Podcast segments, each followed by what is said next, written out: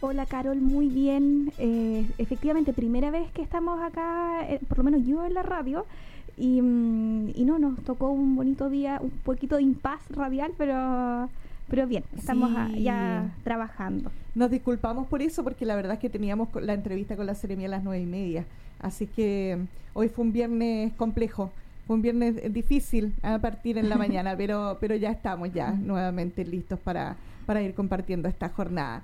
Seremi, bueno, y tenemos una información importante. Usted nos comentaba que había llegado el día miércoles, pero finalmente ayer estuvieron en Quellón y con un diálogo participativo sobre eh, violencia en el pololeo y también, ¿cierto?, la violencia intrafamiliar.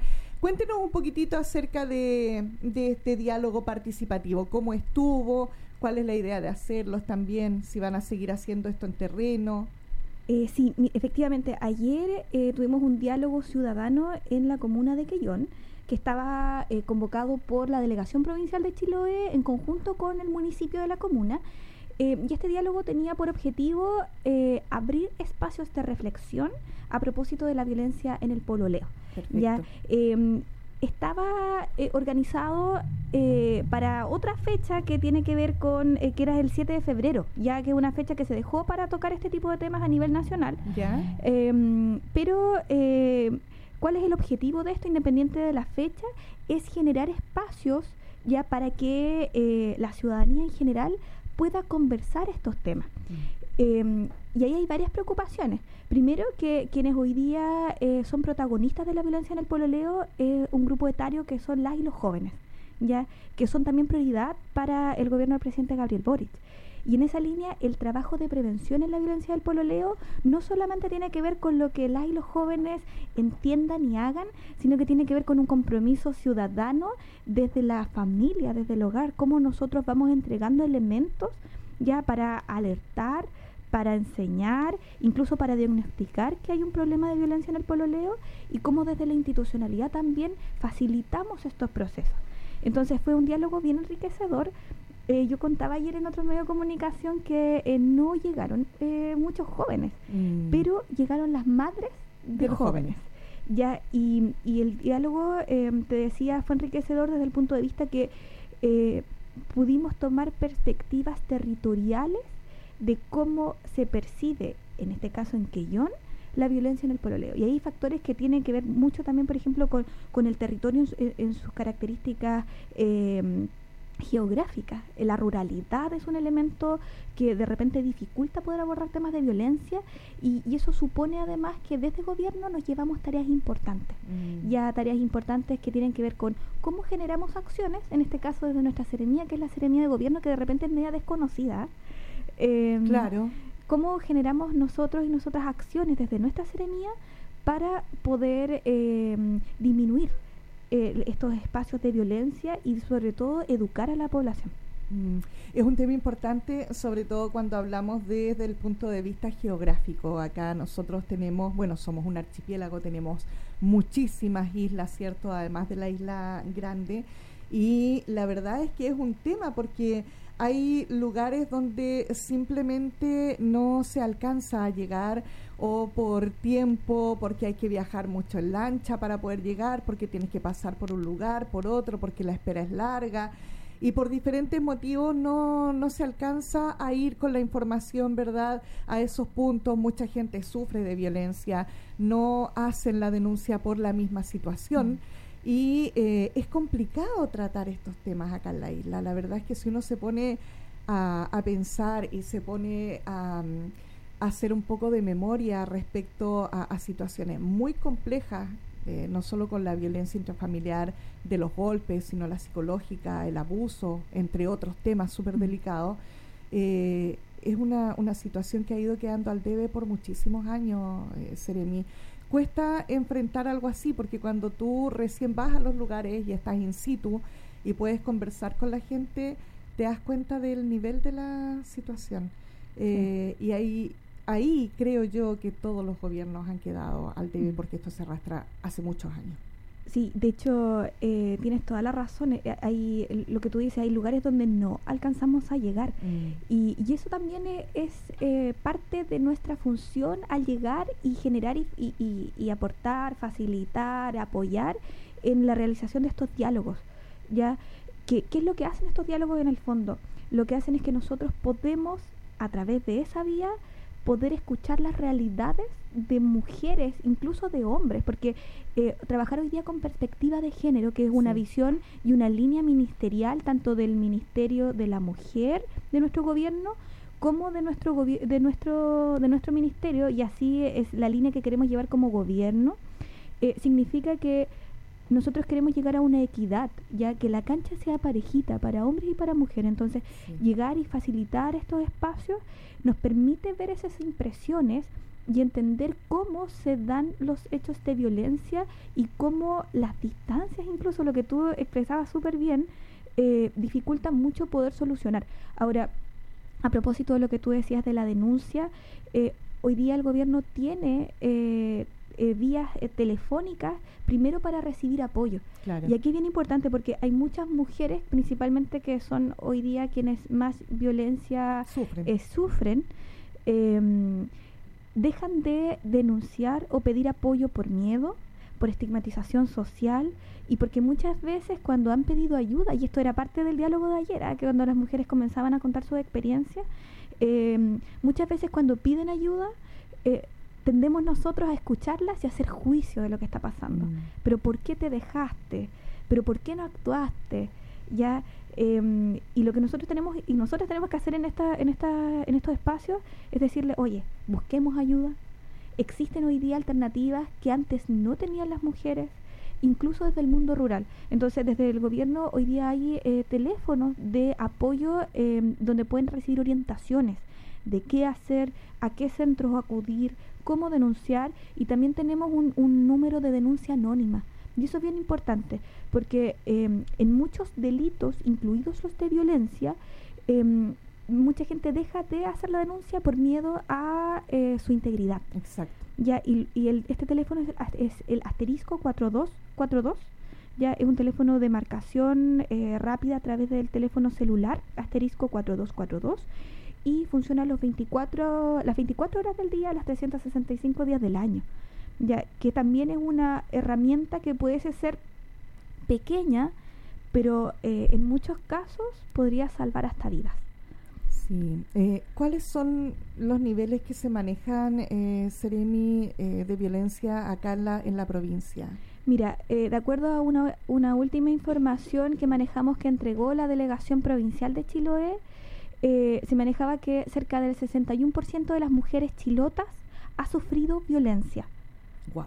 Eso es mucho. Es muchísimo. ahora, también hay que entender que las violencias de género, porque cuando nosotros hablamos de violencia, tendemos a asociar la violencia física. Claro. ¿Cierto? Es lo primero que nosotros pensamos. Sí, es lo primero que se viene a la mente, como el golpe. Claro, eh, pero no existe solamente ese tipo de violencia, hay muchas violencias. Entonces las violencias pueden ser psicológicas, pueden ser físicas, pueden ser sexuales, incluso en contextos de pareja. Mm. Ya también hay violencia económica, violencias simbólicas, etcétera. Entonces, eh, pero el, el conjunto, en su conjunto, la última cifra que entregó eh, por ahí la delegación provincial en su momento, hablaba de, ese número, que no es un número eh, menor. Ahora, independientemente de la cifra, hoy día desde el gobierno del presidente Gabriel Boric es un trabajo valorar el rol de la mujer. Y a propósito de eso, viene marzo y conmemoramos el 8M, ya el Día Mundial de la Mujer, y que para nosotras como mujeres es muy importante em, ponerlo en realce. También como mujeres eh, parte del gobierno, porque em, entendemos que el rol de la mujer su importancia se da en todos los espacios, desde la gestión de, y administración del hogar, ¿cierto? Tantas veces em, omitido dentro de, mm. del, rol social, digamos así, em, hasta en el mundo político. Nosotras estamos en todos los espacios y queremos poner en realce eso. Em, y además de eso, políticas públicas desde el gobierno, tenemos hoy día el reconocimiento de las mujeres cuidadoras. Eso nunca había pasado en un gobierno. Eh, ¿Cuántas mujeres eh, hemos tenido que eh, desprendernos un poco de nuestras tareas habituales para hacer cuidado de hijos, de nuestra familia, madres, etcétera.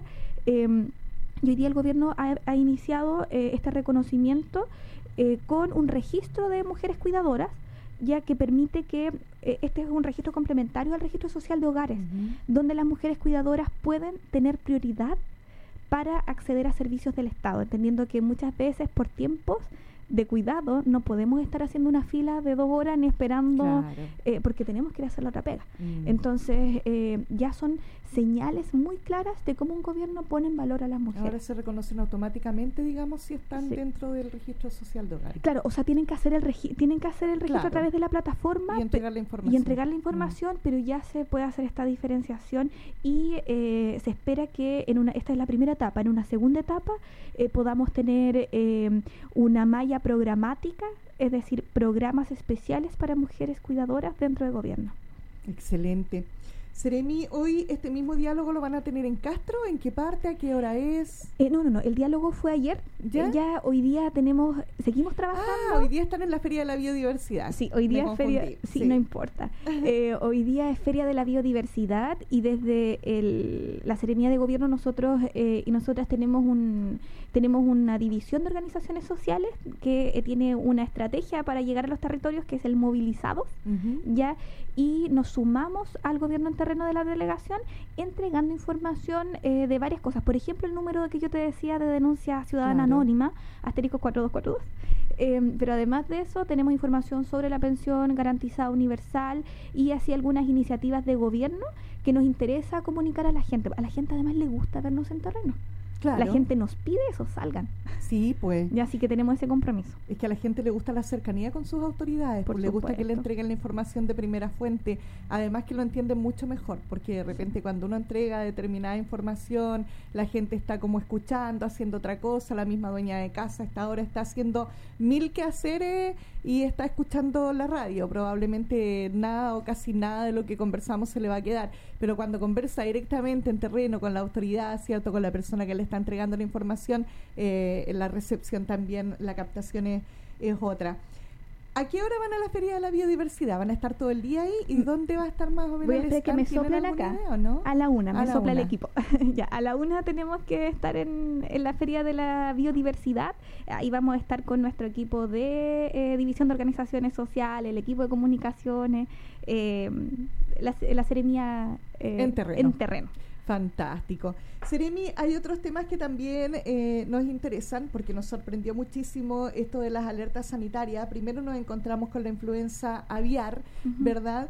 Que ha sido todo un tema y nosotros nosotros somos de esos, eh, no sé por qué a Chile le pasa eso en realidad, pero eh, por ejemplo, cuando comenzó esto de la pandemia del COVID, no, a Chile no va a llegar y al poco tiempo llegó a Chile. Eh, lo mismo con la influenza aviar, porque partió en una latitud totalmente distinta, pero las aves migratorias se ocuparon, ¿cierto?, de hacer lo suyo y traerla a Chile. Ya está presente hace un rato. Eh, se está también, por supuesto, tomando todas las medidas necesarias al respecto y también lo tenemos acá en la región. Hace, hace poquito nosotros estuvimos conversando también eh, con, con, alguien de, de, la Seremía de, y nos comentaba que en la región ya está, producto de un rescate que habían hecho a una, a una gaviota, habían encontrado eh, la, la influenza aviar.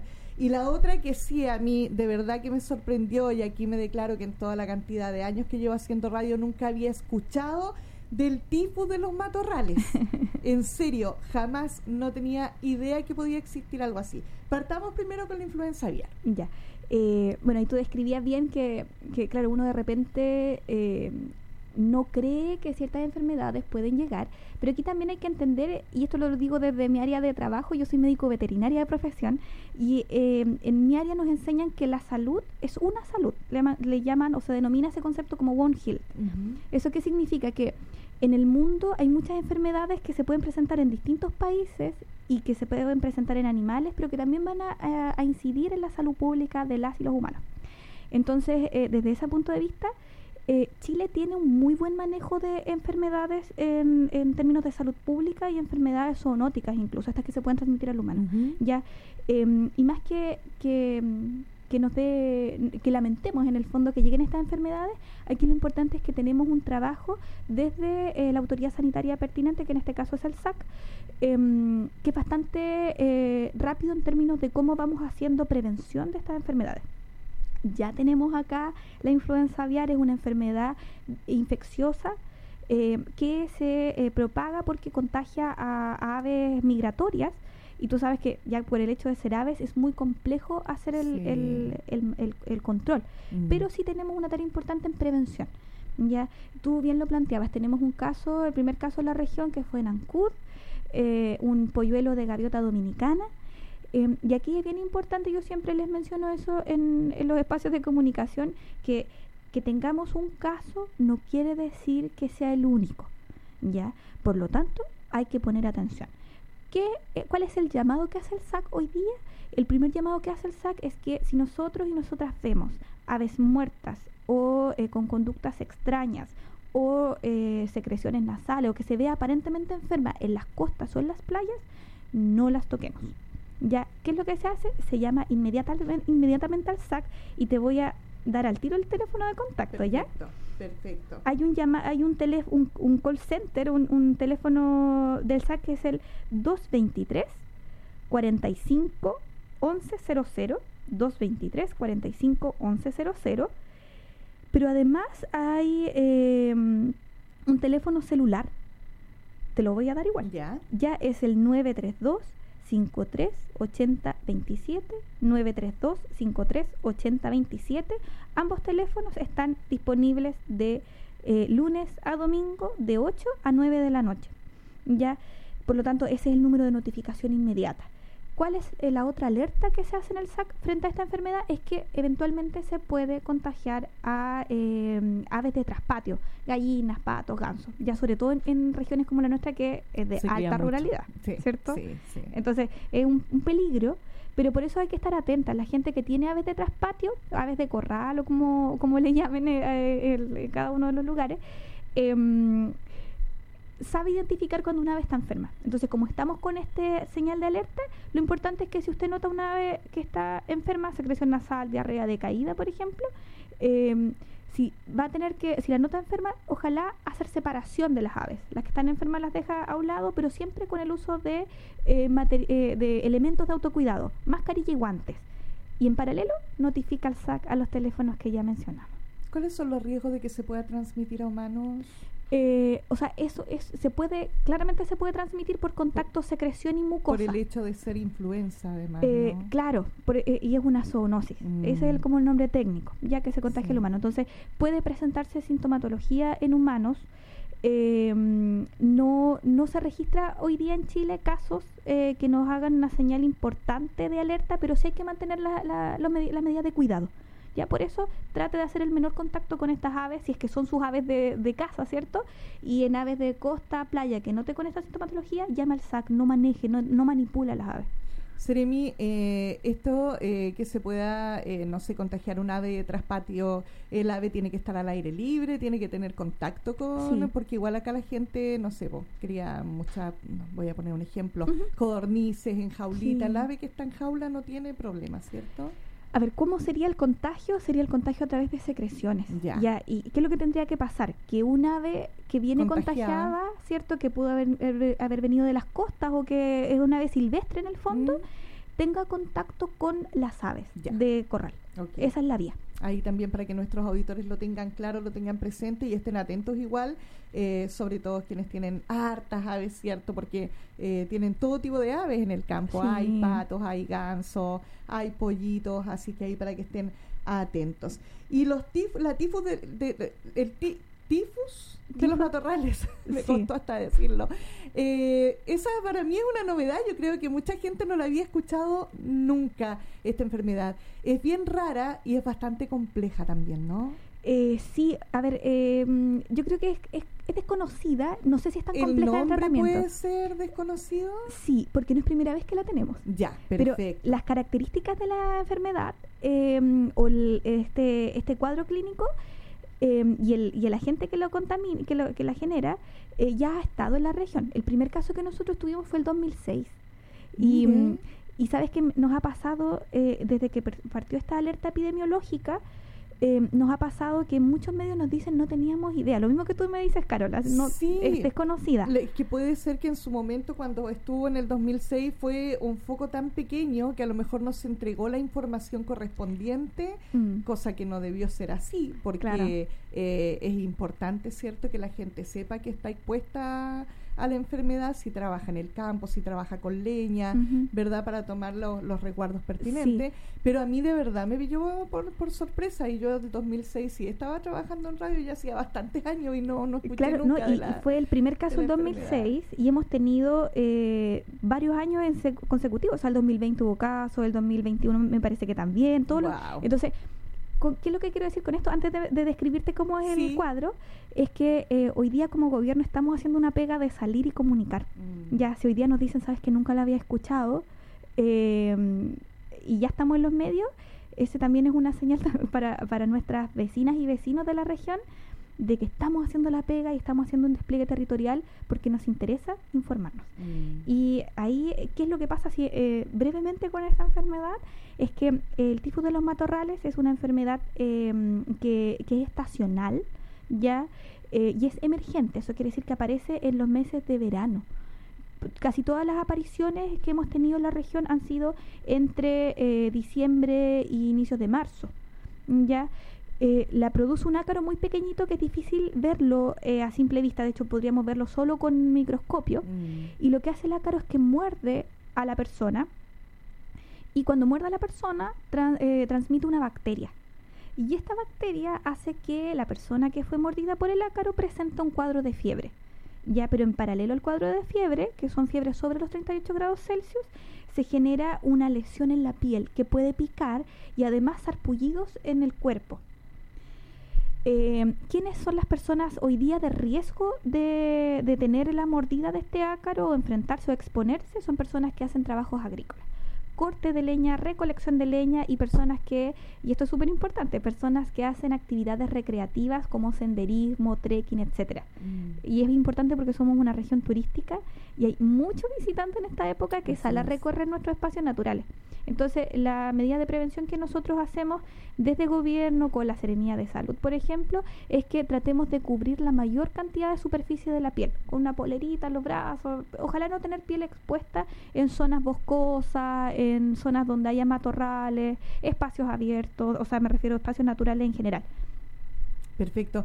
¿Cuánto dura el cuadro clínico de esta enfermedad? Porque en una, en una noticia reciente que leí decía que había una persona que estaba también eh, bastante complicada, que tuvo un cuadro de fiebre, que tuvo una lesión importante en la piel, ¿cierto? Me imagino yo que depende mucho del organismo también, o si tiene alguna otra enfermedad de base, puede ser también un poco más complicada. Sí, sí, o sea, toda, toda presentación de un cuadro clínico es distinta dependiendo de nuestro sistema inmunológico. Mm. Pero en estricto rigor, lo, lo que se tiene por lo menos en la región como como, promedio es que eh, una vez que las personas llegan a los centros asistenciales, cuando tratan la fiebre y ponen el antibiótico que corresponde para este cuadro, eh, el manejo es muy sencillo y muy rápido. Perfecto. Ya, entonces también es un llamado porque nosotros y nosotras como chilenas, yo creo y chilenos, nos dejamos estar de repente, o sea, nos sentimos enfermos, no, voy después, voy después. Bueno, el llamado que hacemos hoy día, sobre todo si usted tiene em, actividades agrícolas y tiene alguna de estas sintomatologías, vaya inmediatamente al centro de salud.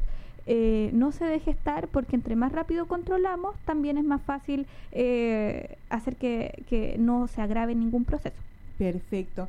Seremi, y lo último, porque me acabo de acordar, eh, ¿qué ha pasado con el ANTA en la región? Que ese sí es peligroso.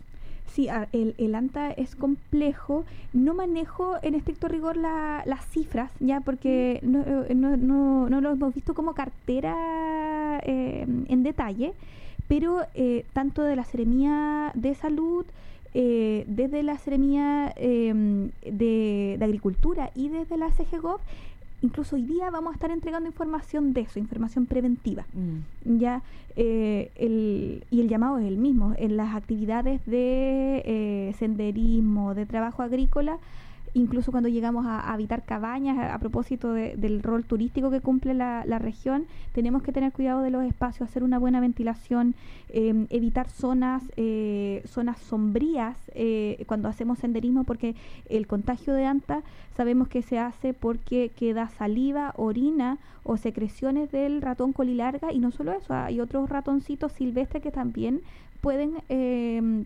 transmitir eh, el virus anta. Perfecto. Hay que estar muy atentos entonces, amigos.